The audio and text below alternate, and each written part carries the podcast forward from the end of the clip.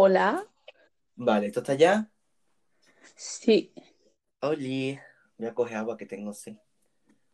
Hostia, Andrea, tengo la botella vacía, voy a rellenarla. Di algo, es lo que me voy. Yo le he rellenado antes de, de- de empezar. Tú no sabes preparar las cosas, ¿eh, Juanma? Ay, no sé qué hablar. Hablaré con Ronnie. ¡Ronnie, ven! Joder, mi gato ha ido, no me hace caso. Juanma. Juanma, mejor cortamos esta parte porque estoy quedando muy ridícula.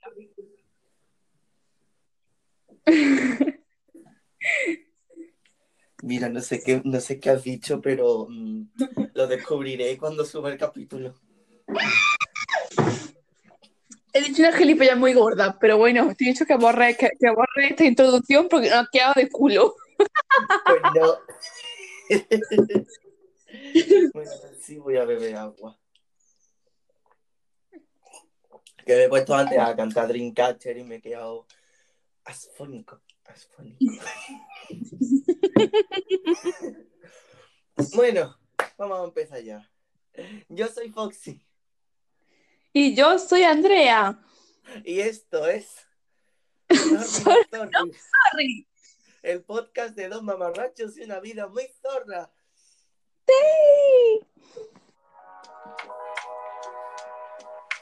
Oh, Eh, música de Chile. Bueno, en el capítulo de de Sorry Not Sorry vamos a hablar de un tema que, bueno, viene siendo un poco conveniente sabiendo las fechas que son.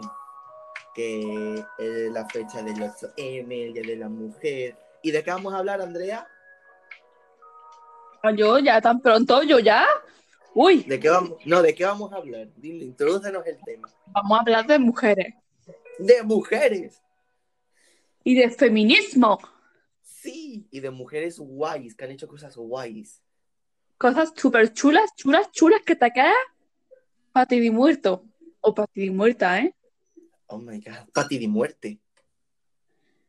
Para ti de muerto te quedas. Me gusta, me gusta, guapa. ¿Pati de muerte? Para ti de muerte. A mí no. Pues a mí sí. Bueno, en el capítulo vamos a hablar de mujeres que han hecho cosas guays o que hacen cosas guays. Y bueno, Andrea, introdúcenos tú a nuestra primera mujer del día. Pues nuestra primera mujer de, de hoy es Paula Bonet. Oh, Dios mío, Pla... Paula yujú. ¡Bien! Todavía no puedo aplaudir. Bueno, háblanos de Paula. No. Eso. Pues Paula Bonet es una escritora, principalmente una escritora, ¿no? Es, de este, en plan, es actual, ¿no? Esta mujer solamente tiene como 40 años, así que es actual. Y es valenciana y se caracteriza porque se especializó en pintura, ¿no? Estudió pintura, pintura al óleo, Que con la unos colores muy vivos, ¿no? En plan, sus temas siempre son los retratos, ¿no? Bueno, empezó haciendo retratos. Mm. Y animales también le gusta dibujar, ¿no? Pero Sí. con el tiempo fue cambiando, ¿no? Empezó como a escribir, a hacer libros y ya de ahí a ilustrarlo ella, ella misma, en plan como de pintura, porque de la pintura pasó a hacer grabados, hay muchos grabados, tiene muchos libros con grabados que son geniales, ¿eh? Con una técnica lineal súper bonita, ¿vale? Que, es que, que lo veas que le encanta seguro, que es genial. Y también a, a dibujar con bolígrafo y a, y a- y con tinta china. Dibujo con una mezcla con de, de bolígrafo y de tinta china, y es que es genial. Son como retratos de mujeres, y es que en Instagram, si la queréis seguir, es que es genial. No tiene. mm, No arrepentiré, vaya. ¿Sí? ¿Tanto recomiendas a Paula Bonet? Le recomiendo porque porque es que es de maravilla. Pues luego me Sí. mandas su. Luego me mandas Eh, su Instagram. no me he leído libros, pero he leído fragmentos y es que es súper todo, súper poesía pura y dura, esa mujer. Vale. Eh, también quiero preguntarte, ¿se me escucha bien con la música de fondo o se escucha más la música que yo? Te escucha bajito, ¿eh? Vale, pues voy a apartar un poco la música y voy a acercarme el micro. Ay, ay, ay, así. Vale, perfecto. Bueno, pues voy a introducir yo a la siguiente mujer guay. ¿De quién vas a hablar, Juanma? yo he pensado hablar de, por si alguien no la conoce, posiblemente haya gente que no la conozca, pues voy a hablar un poco sobre... Ay, ¿de quién iba a hablar? Espérate, que no me acuerdo.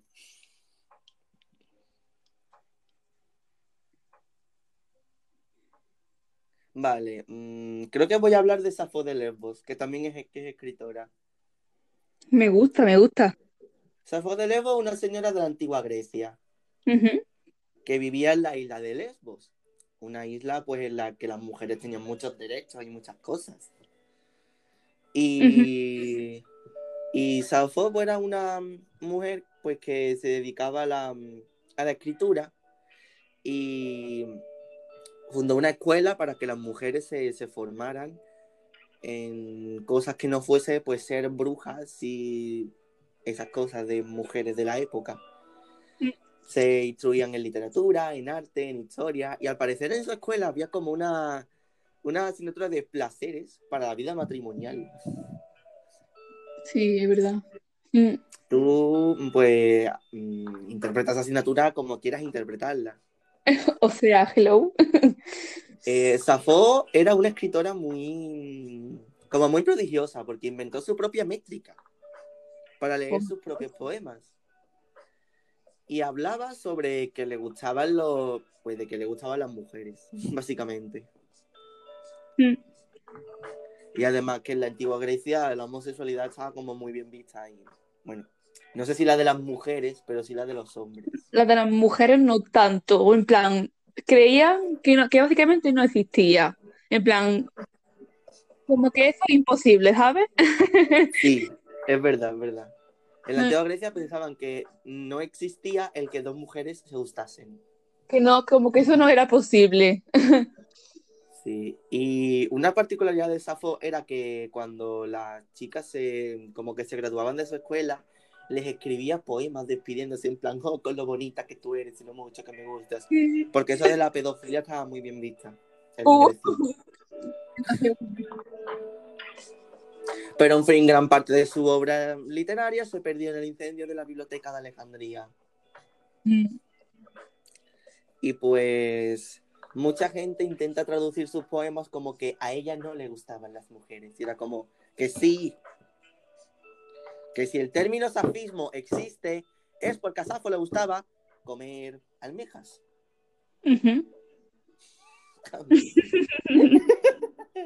y de ahí vienen los términos safismo y lesbianismo. ¡Viva el lesbianismo! ¡Ah!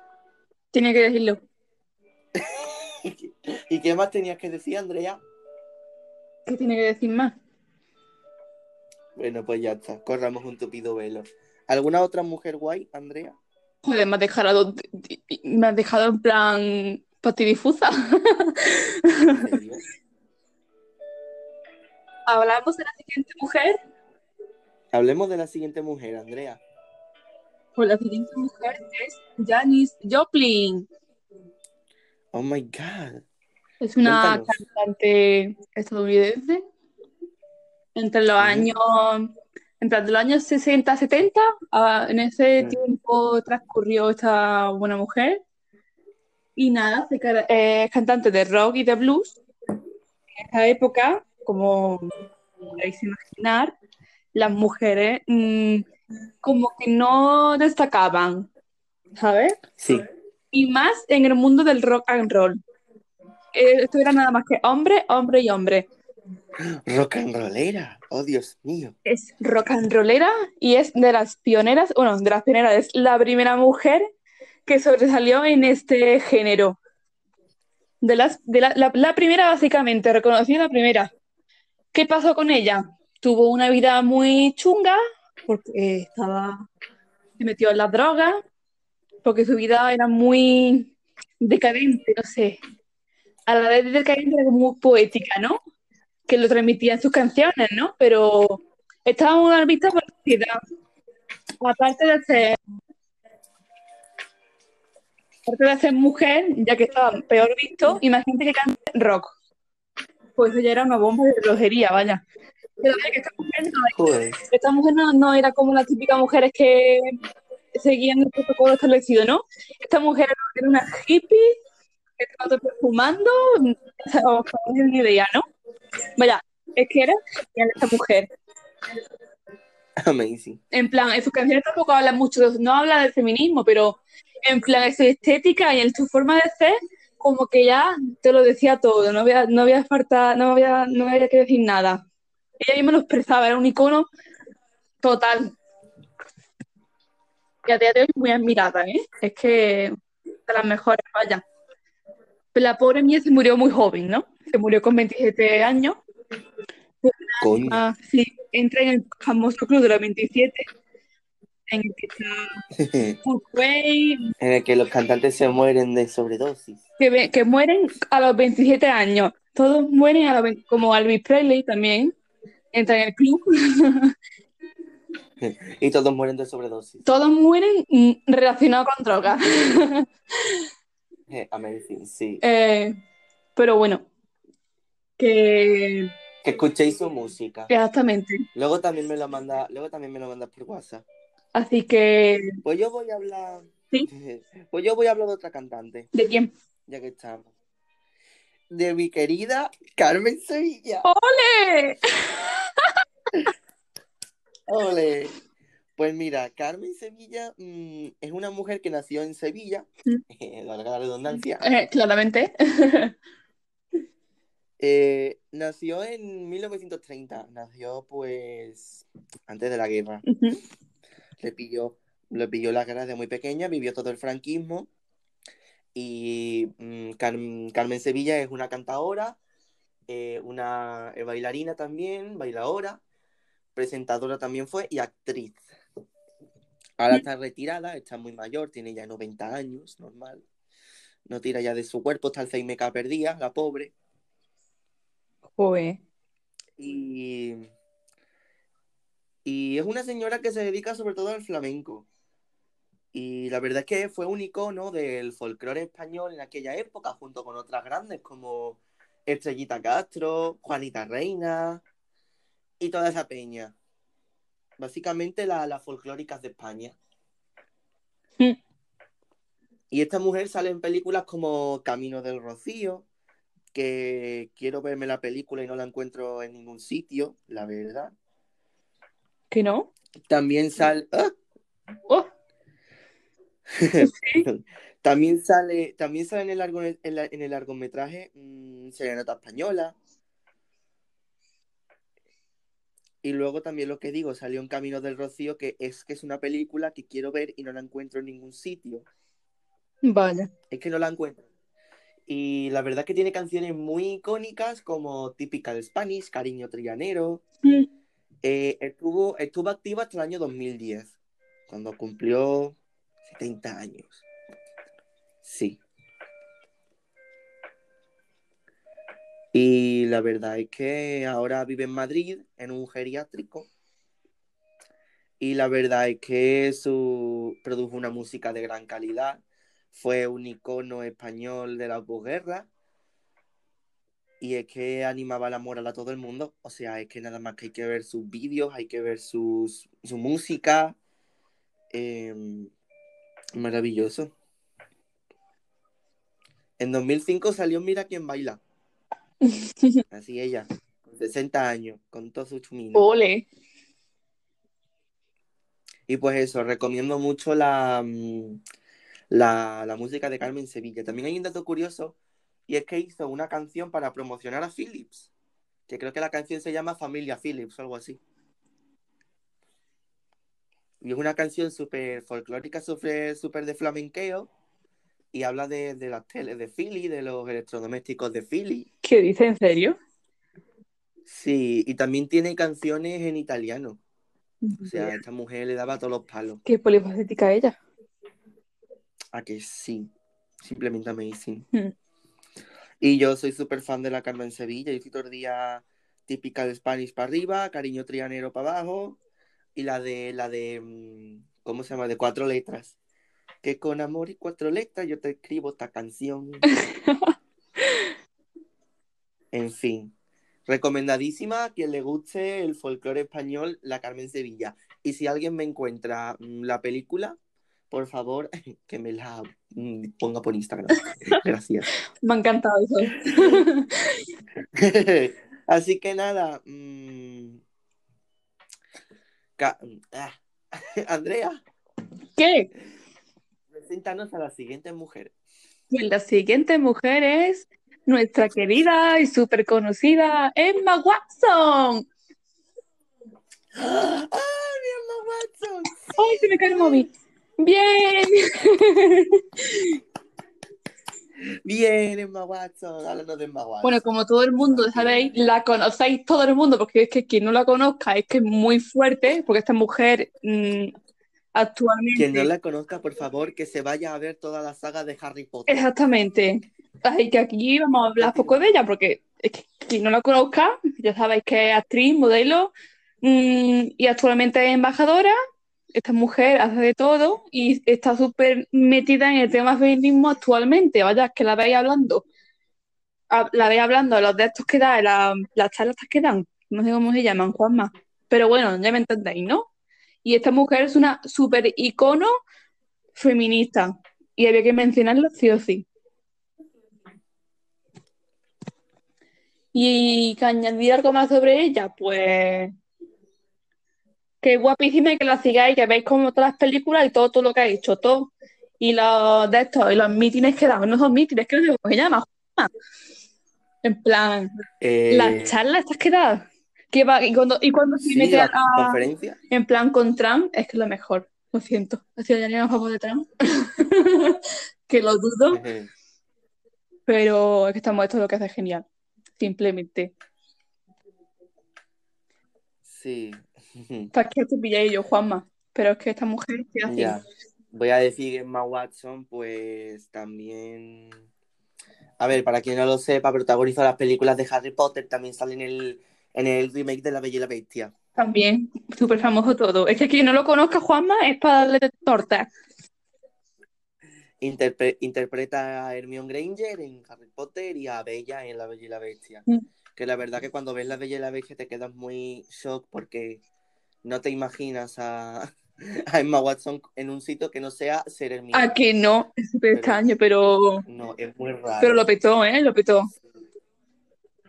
Mm. A ver, quiero hablar de más mujeres guays, pero a ver si se me ocurre alguna más, Podría, porque es que ya me estoy quedando sin te ideas. digo ideas, podría hablar, tú que estudias, que estás en esto de artes, en Bellas Artes, podría hablar de Frida Kahlo también. Sí, pero eso lo vamos a hacer en, nuestra, en la sección de, de- de arte. De, ah, de arte. En nuestra sección de arte, en nuestra sección de arte vamos a hablar de mujeres que se dedican al arte, Mm. que sean, que sean mujeres y que hayan hecho contribuciones al feminismo o algo así. Vale. Que ya os diré, ya os diré lo poco de feminista que tiene Frida Kahlo cuando lleguemos a, a la sección de arte. Pues mira que es icono, icono total, ¿eh? Sí, es súper icono feminista, pero luego os explicaré lo que tenía ella de feminista. Pues si quieres podríamos pasar ya a esa sección porque si vamos a seguir hablando de mujeres y arte, ¿no crees? Podemos ir maquinando más mujeres mientras, mientras se nos ocurren cosas. En plan, ahí como, como no sea por. Como no es de. Como no es por mujeres. Mm. Pues no sé.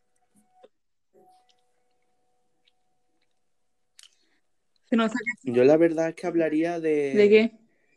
De, de Mon Laferte.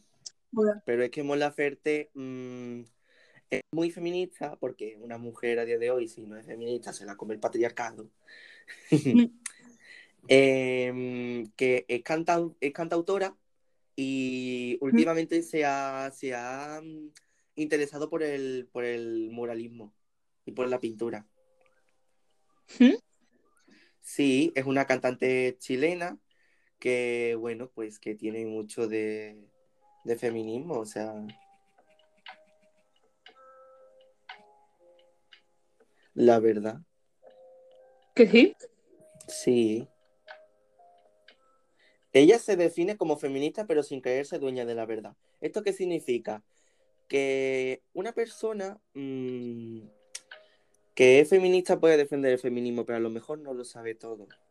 Y no puede ir muy cancelando a todo el mundo en Twitter, por ejemplo.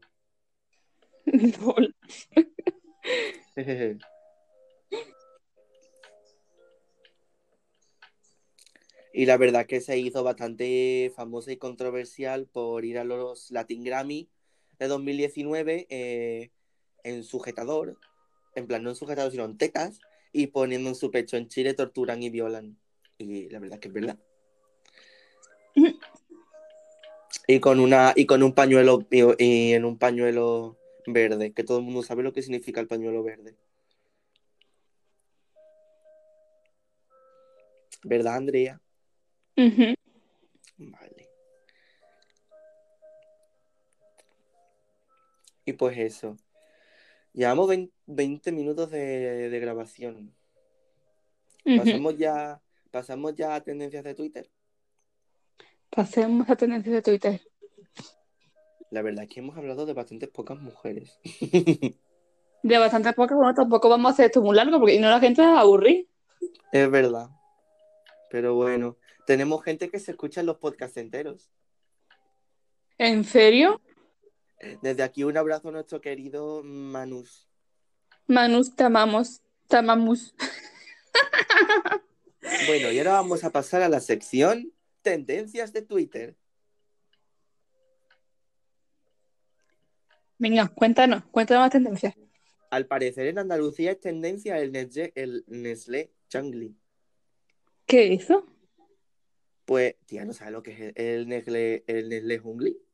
No, Tía, una tableta de chocolate que se vendía antiguamente. pues no está en tendencia porque yo no sé lo que era.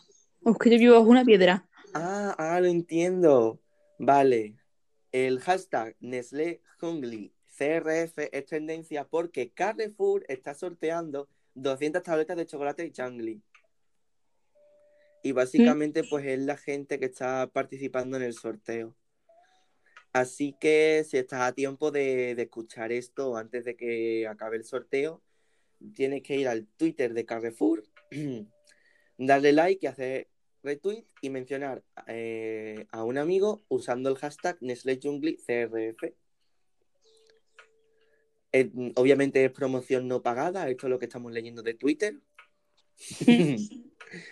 Así que ya sabéis, si queréis una tableta o 200 de Nestlé Jungli, participa.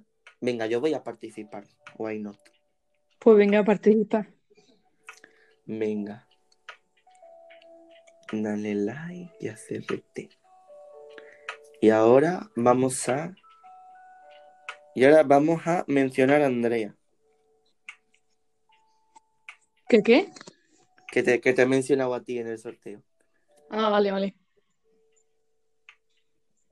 Y no sé lo que significa esto. Ah, vale, las bases legales del. Vale. Y también Venga, más tendencias. la- Continuemos con más tendencias. Ilústrenos, venga. Vale, más tendencias. El videoclip de Stray Kids de la canción God's Menu ha llegado a los 200 millones de reproducciones en YouTube. Oh my god. Y esta semana sale el solo de Rosé de Blackpink. Oh, Todo el mundo tiene que ver eso. la verdad. Que por cierto, mm, ¿qué iba a decir? Es siempre acabo, todas mis, casi todas mis tendencias son de K-pop, en fin. Totales, ¿eh? A ver, ¿qué tendencia en España? Fútbol, fútbol, fútbol, fútbol, fútbol. Hemos dicho que aquí está por el del fútbol, deporte, Juanma. deporte. Hay que saber deporte, ¿eh? Pero- Fútbol, deporte, fútbol, fútbol, fútbol. Dios. No, más fútbol, más fútbol, más fútbol. ¿Por qué todas las tendencias son de fútbol? Si están siendo los Goya, ¿qué pasa? ¿Que los Goya no son tendencia? Pues ponlo tú en modo tendencia. Los Goya, no sé qué. Oh, Nati Peluso ha ido a los Goya. Al parecer Nati Peluso ha ido a los Goya. Vale, porque ha cantado la, viol- la violetera de Sara Montiel. Vale, ¿qué más dice de los Goya? ¿Qué dicen? Pues. mm, vale. Pues básicamente está hablando de un poco los. Vale, me salen sobre todo tweets de la, del Twitter de él hablando de los conjuntos de, de la famosa. Por ejemplo, Penélope Cruz con un vestido de Chanel. Eh, Paz Vega también fue a los Goya. Natalia Molina. Hiba Vogue, que no sé quién es. Lo siento. Si eso os duele. Y al parecer Ajá. ha habido. Y al parecer ha habido un boom de personajes femeninos en la gala de los Goya. Eso es bastante guay. Y luego, ¿qué más? Vale, al parecer Melanie Griffin fue a los Goya.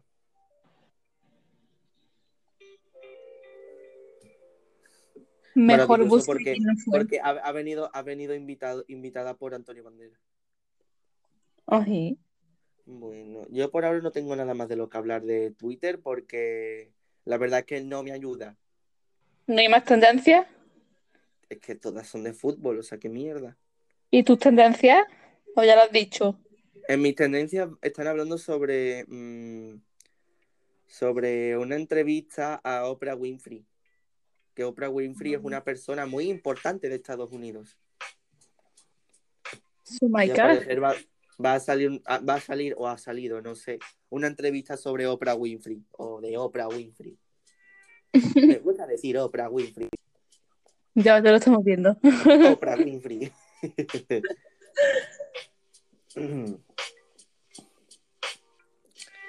Bueno, y aquí se podrían acabar mi sección de tendencias de Twitter, porque al parecer todas las tendencias de Twitter son siempre de fútbol. Y yo, si entendiera un poco Sí. sobre fútbol, pues mira. Bueno, también tengo algo muy importante que decir. En mi universidad mm, van a volver a poner el sistema bimodal de semipresencialidad a- para, la- para las clases. ¿En qué me afecta eso a mí que estudio Bellas Artes? En nada, porque yo llevo yendo a clase todos los días desde que empezamos el curso. Ajá. Pero el resto de carreras la pusieron 100% online y desde casa porque hubo un repunte tochísimo el primer mes de clase y ahora que están bajando los casos quieren volver a la bimodalidad. Pero ¿qué pasa? Que se están quejando todos los alumnos de la US por el Twitter de la universidad de que estáis todos locos, de que qué mierda os pasa, por qué queréis que vuelva, pero es obligatorio, no sé qué. Y la verdad es que la US lo tiene ya muy claro. Solo tienen derecho a clases online los que tienen, los que están confinados por coronavirus. Ujú. A ver, voy a leeros mi tweet. Básicamente, yo en, ese, volver, ¿no? yo en ese tweet puse, si las cosas se hacen bien, se puede llegar a un contento por parte de todos. Por ejemplo, en Bellas Artes llevamos 10 casos desde octubre y todos los contagios sucedieron por causas ajenas a la facultad. O sea que si en Bellas Artes se puede, es una facultad en la que nos apelotonamos y en la que compartimos material, en las demás carreras en las que todos están sentaditos mirando una pizarra también se puede. Pues Y sí, ¿eh? encima, y encima por grupos de 20 personas, que en mi clase somos casi 30. En aulas, en aulas bastante más pequeñas que las del rectorado. Bueno, aunque mi, facultad, aunque mi facultad tiene unas aulas que son gigantes, la verdad. Por ejemplo, la aula de escultura, la aula de escultura es enorme. O la de dibujo. O la de pintura. Es que todas, es que hay muchas aulas que son enormes. Y luego las teóricas son súper pequeñas. Cojones. Por ejemplo, la aula de fotografía con la distancia so- social no cabemos todos. Bueno, eso es todo lo que tengo que aportar a, a la sección de tendencias de Twitter. Así que corramos un tupido velo y pasemos a la sección de divulgación artística. ¡Woo! Bien. Bueno, en esta sección de divulgación artística vamos a hablar de mujeres que se han dedicado o se dedican al arte. Mujeres que ya están muertas, mujeres que siguen vivas, mujeres que han hecho historia y mujeres que, bueno, pues han sido unos iconos históricos que la sociedad y la historia ha querido tapar. Vale, ¿de quién quieres que hablemos ahora, Andrea? No, iba a explicar por qué Frida Kahlo no es, no es feminista o algo así. Vale, entonces ¿quieres que empecemos a hablar de Frida Kahlo? Sí, quiero que me ilustres. Vale, pues Frida Kahlo es una pintora surrealista que nació en México en 1907 y murió en 1954. Eh, Frida Kahlo es una mujer que debido a un, a un accidente de tranvía, creo que fue de autobús o algo así, eh, Sí. se rompió la espalda, mm, se rompió, tuvo la columna rota y, y debido a su enfermedad pues no podía andar y cuando pudo andar tenía las piernas súper finas. Eh, durante su, su estancia en cama, durante años y años y años, se empezó a, a dedicar a hacer pintura, a hacer dibujos, porque era una, una, una mm, actividad que podía hacer en su cama y sin tener que utilizar las piernas para nada. Y pues la verdad es que esa enfermedad la inspiró e hizo muchas obras inspiradas en su, en su enfermedad. También hizo bastantes escenas costumbristas mexicanas, como por ejemplo el cuadro del autobús o cosas así. También hizo obras como El Venado o el, o el autorretrato con un, con un collar de espinas, que este tú y yo lo conocemos especialmente. ¿Tú te acuerdas, Andrea? De cuando lo Sí. tuvimos que pintar. Me acuerdo, me acuerdo. Acabamos con pastel hasta en las gónadas, pero bueno. Uf, nos empastelamos, ¿eh? Empastelamos, en fin, pastel seco. También hacía algunos encarguitos. Y también, bueno, cuando pasa el tiempo, se enamora de Diego Rivera, o Diego de Rivera, ¿no? no me acuerdo cómo se llama. Un señor que era galerista, era también mu- muralista, y se acabaron casando. ¿Qué pasa? Aquí entra la coyuntura de por qué mm, Frida Kahlo no se puede considerar un icono feminista. Y es básicamente porque Frida Kahlo era un poco, muy, demasiado tóxica con, con Diego Rivera. Mm. Eh, básicamente era una persona que vivía obsesionada con Diego Rivera. Diego Rivera estaba en su pensamiento, en su corazón, en su mirada, en su mente. Diego Rivera estaba allá donde hubiera un pedazo de Frida. Pues ahí tenía que ver un, alusión, un Diego de Rivera tiene que estar ahí. Ella estaba tan obsesionada que aunque él sabía que, que Diego le ponía los cuernos y la maltrataba, pero ella estaba tan obsesionada con Diego que no podía mm, dejarla dejar, dejarlo huir. Era un poco como Juana la loca, en verdad. Porque Juana la loca estaba tan enamorada de Felipe de Habsburgo que da igual las perrerías que le hiciese, no quería dejarlo. No quería separarse de su Felipe. Hostia, ahora que lo pienso, podríamos haber hablado en, las, en cuando hemos hablado de mujeres de, de Isabel la Católica. Pues sí, y yo podría haber hablado aquí de Paula Bonet, Tú has hablado de Paula Bonet. Ah, vale, pero podría haber hablado aquí. Ah, vale. Sí, pero como no me entero de las secciones, porque lo hablamos cinco minutos antes de empezar, pues Para el próximo podcast lo haremos más, más organizado, que ya haremos un spoiler cuando terminemos. Pues bueno, voy a introducir brevemente a Isabel la Católica. Isabel la Católica fue una fue una aristócrata española que de, bueno, una aristócrata castellana del siglo XV que llegó a ser reina de Castilla porque tanto su hermano mayor como su hermano menor murieron antes de, bueno, murieron y ella pues heredó el trono de Castilla. Eh, se casó con Felipe de Aragón y, y reinaron en, el, en, los, en ambos reinos. Tuvieron como cinco hijos. Mm. Isabel consiguió conquistar Granada de los musulmanes, la hizo cristiana, entre comillas. Eh, también autorizó las expediciones hacia América de Cristóbal Colón y básicamente plantó su coño allá donde pudo para que se hiciera la ley de Castilla. Eh, la verdad es que yo me he visto su serie, que está en Prime Video, os la recomiendo, ver Isabel. Y es una serie con la que lloras mucho, o sea, lloras. Sobre todo con la tercera temporada, que la hija se casa con Felipe, se vuelve loca y todo es un drama. Y ya cuando se muere es el drama máximo. Máximo. Bueno, continuemos con la sección de divulgación artística. También quiero hablar de pintoras como Artemisia Gentileschi. Pues hable, ¿no? Pues mira, Artemisia Gentileschi es una pintora del barroco italiano, que es bastante representante del estilo caravallista. Fue contemporánea de Caravaggio y toda esta peña. Y básicamente esta mujer mmm, tiene una historia mmm, bastante trágica y es que a la pobre mmm, la violaron. La violó un señor que creo que era maestro o algo así, o un amigo del padre, o algo así. Total, que Artemisia fue violada y ella intentó denunciar, pero como que las cosas no salió bien. En resumen, que por ser mujer no podía denunciar y no podía demostrar la violación. Y en su pintura se puede hacerse una alusión a la impotencia y la rabia que sentía por haber sido violada, que pintó el cuadro de, de Judith decapitando a Holofernes. Sí. Que la, que la representa a ella matando a su violador con una espada en el cuello. Ah, sí. Genial. Sí, luego, más artistas así de mm, feministas, bueno, feministas, mujeres.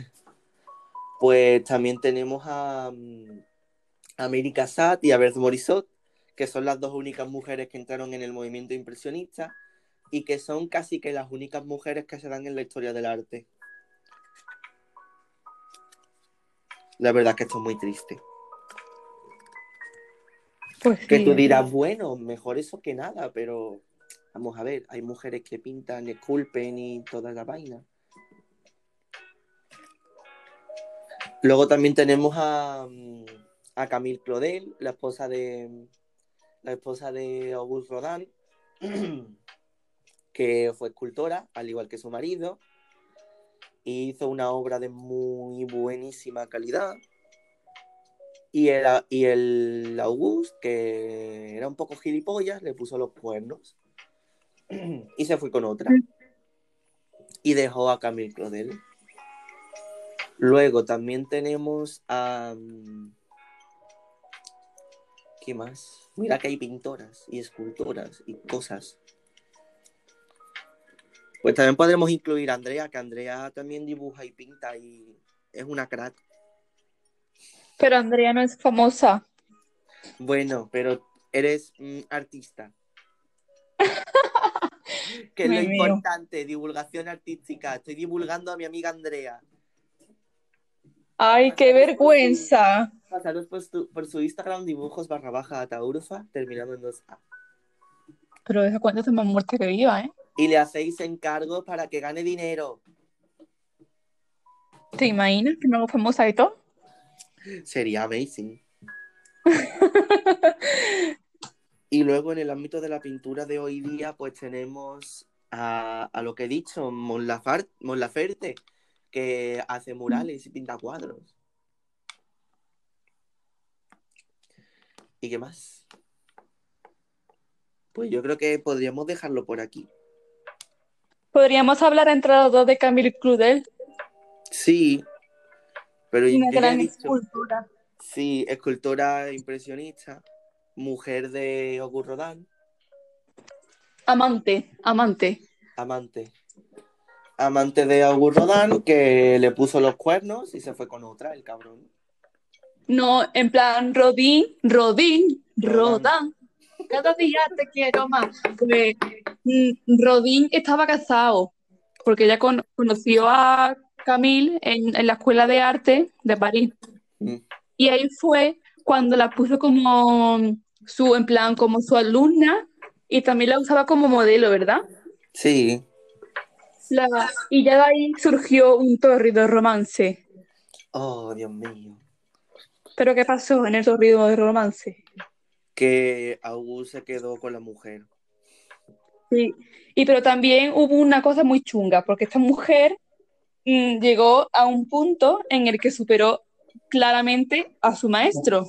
Sí, se Y las malas volvió- lenguas dicen, bueno, se metían mucho con ella por ser mujer y escultora, Mm. y también dicen por ahí que cargó una obra de Rodin las había hecho ella, y como Sí, para poder venderla algo así, como que puso su nombre y como era famoso, ¿saben, no? sí. Y luego La también- pobre mía, ¿el qué? No, no, sigue, sigue. No, que ya sabemos tu trágico Ah, final. vale, Su trágico final, sí.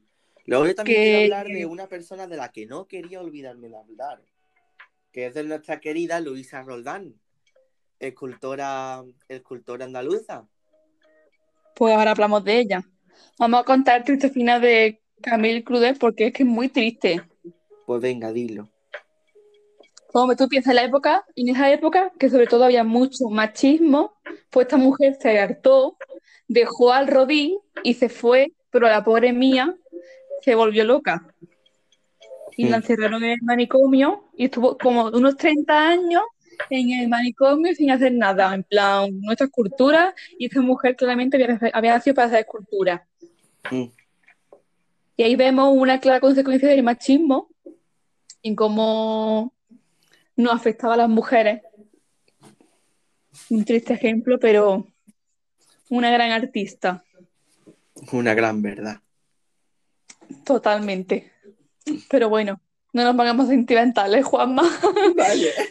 Yo empezaba a llorar. Continúe, Juanma. Vale. Pues ahora vamos a hablar de nuestra querida Luisa Roldán. O como la conoce todo el mundo, la Roldana. Cuéntanos, cuéntanos. La Roldana es una escultora barroca que nació en Sevilla en 1652 y fue, bueno, fue, sí, fue la hija de Pedro Roldán, o sea, el famoso, el famoso Sí. escultor Pedro Roldán. Eh, se especializó en el mismo oficio que su padre, el de la imaginería religiosa. Mm. Y, y también y fue una, una escultora que llegó incluso a estar en la corte de, de los Austrias, de los Austrias menores, pero de los Austrias.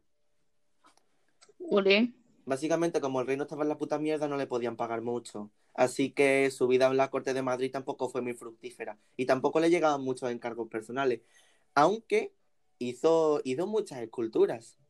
Como por ejemplo la Virgen de la Estrella. sí, hizo la Virgen de la Estrella de Sevilla. También hizo. Mm, Espérate, que lo estoy buscando. Coño, hizo bastantes obras. Y también una cosa que, que ocurre mm, es que últimamente están saliendo unos estudios recientes de ahora que están cerrando eh, la autoría de la Macarena, la famosa Virgen de la Macarena de Sevilla, a el círculo de Roldán, o sea, eh, Pedro Roldán y su hija. ¿Y qué pasa? Que, que esto está siendo verídico y se están encontrando contratos inéditos que están atribuyendo a la familia Roldán el encargo de una de las vírgenes más importantes y con más devoción de toda Andalucía, básicamente, o de todo el mundo. Tú piensas, esto sería, esto sería muy, muy, muy shocking y muy como empoderante. En plan, pensar que la Macarena la ha hecho una mujer. Qué O sea, hardcore, ¿no? la mujer más venerada en el ámbito religioso a nivel mundial, hecha por una mujer. Es que solo podía haber sido hecha por una mujer. Súper hardcoreesco. Sería maravilloso que la Macarena fuese de la Roldana. Y yo lo Pues digo, la verdad. Yo siempre lo digo, la, la, la Macarena la hizo la Roldana. Y yo no admito otra respuesta. Lo siento. Y eso. La verdad es que tiene esculturas muy chulas. Y mañana, lunes 8 de marzo, se presenta en el Museo de Bellas Artes de Sevilla. Bueno, ya se ha presentado, pero se va a exponer de forma permanente en, en el Museo de Bellas Artes de Sevilla un pequeño alto relieve de la Virgen de la Leche que hizo la, la Roldana. Que, la- que la ha adquirido el Museo de Bellas Artes de Sevilla y lo van a poner a partir del día 8 de marzo, que es mañana. Aunque yo no entiendo cómo van a empezar a exponer la obra un lunes, si se supone que los lunes los museos cierran. ¿Qué? sí, yo también, yo tampoco pienso. What the fuck.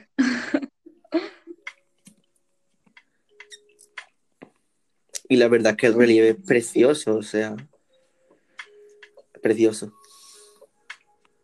Preciosísimo.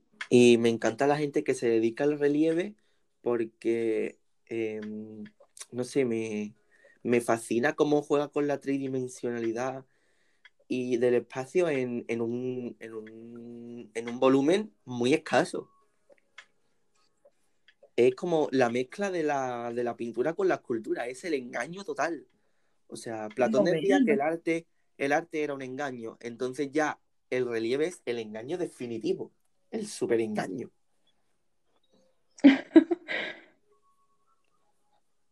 Porque ya sabemos cómo era nuestro querido Platón, que decía que lo que no fuese del mundo de las ideas era totalmente falso. Totalmente. Nuestro platonero. Ah. En fin, vale, se nos ha quedado un capítulo de 46 minutos. Spoiler, spoiler. Ay, es verdad, tenemos que anunciar el capítulo de la semana que viene.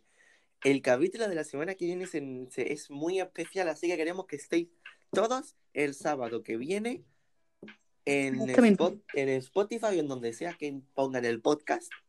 Y quiero que lo escuchéis porque es muy especial. Vamos a hablar nuestros orígenes. Y no vamos a estar solos. No, no. Nos va a acompañar un invitado muy especial. Total. ¿Cómo era la frase que dice Juanma? Es que nosotros empezamos siendo un trío, ¿no? ¿Cómo era? Sí, eh, nosotros, es verdad, era. Espera, tengo la frase apuntada. ¿Dónde está mi móvil? Espérate, es que esa frase, frase, es que esa frase, esa frase fue genial. Sí. Apúntalo. Es que, es que, es que tú dijiste, es que nuestro trío empezó siendo un trío. Eso es. Y eso ya es bastante spoiler de todo lo que va a ocurrir mañana. Y ese, mañana no, eso se resume nuestro spoiler. Sí, eso es nuestro spoiler, super spoiler. Pero no tan, no es tan turbio como suena, ¿eh? Exacto. No hay nada sexual. Bueno. No, no. Cuando empiezo yo a contar cosas, igual si hay algo de, de, de- de sexual. Pero es todo mentira, ¿vale? Exactamente. Creo que tú ya sabes de lo que estoy hablando, ¿verdad? Sí, sí, todo lo que estás diciendo. Vale, perfecto. Pues nada, esto ha sido Sorry No Sorry, capítulo 4. Eh, Momento Spam, me podéis seguir en Instagram, arroba Juanma29601.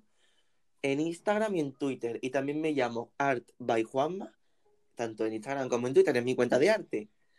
Y también hemos abierto un grupo de amigos, o sea, nosotros dos y un grupo de amigos, eh, un grupo de, de dance covers de K-pop, porque así, así acabas cuando eres K-pop stan. Eh, se llama en Instagram glitterme.dc. Ujú. Podéis seguir, podéis seguirnos, que pronto empezaremos a subir contenido y ya nos podéis ir siguiendo para motivarnos. Y ahora. Andrea, introduce tus redes sociales. Pues mis redes sociales son las de siempre. En Instagram, mi cuenta personal, Ataulfa, terminado en 2A. Mi cuenta de arte que está más abandonada que mi vida misma. Arroba Ataulfa barra baja. No, coño, me, me estoy equivocando. ¿Ves? Es que está tan abandonada que se me ha olvidado el nombre. Dibujos barra baja Ataulfa terminado en 2A. Es que, qué lástima de mi cuenta. Qué lástima, qué lástima. Bueno, pues este ha sido el capítulo de hoy. Recordad que tenéis que beber mucha agua y compartirlo con todos vuestros amigos. Me podéis decir por Instagram lo que os parece el capítulo. Y nos vemos la semana, bueno, nos vemos, nos escuchamos la semana que viene. Exactamente. Así que nada, un beso muy grande y hasta la próxima. Sayonara, baby.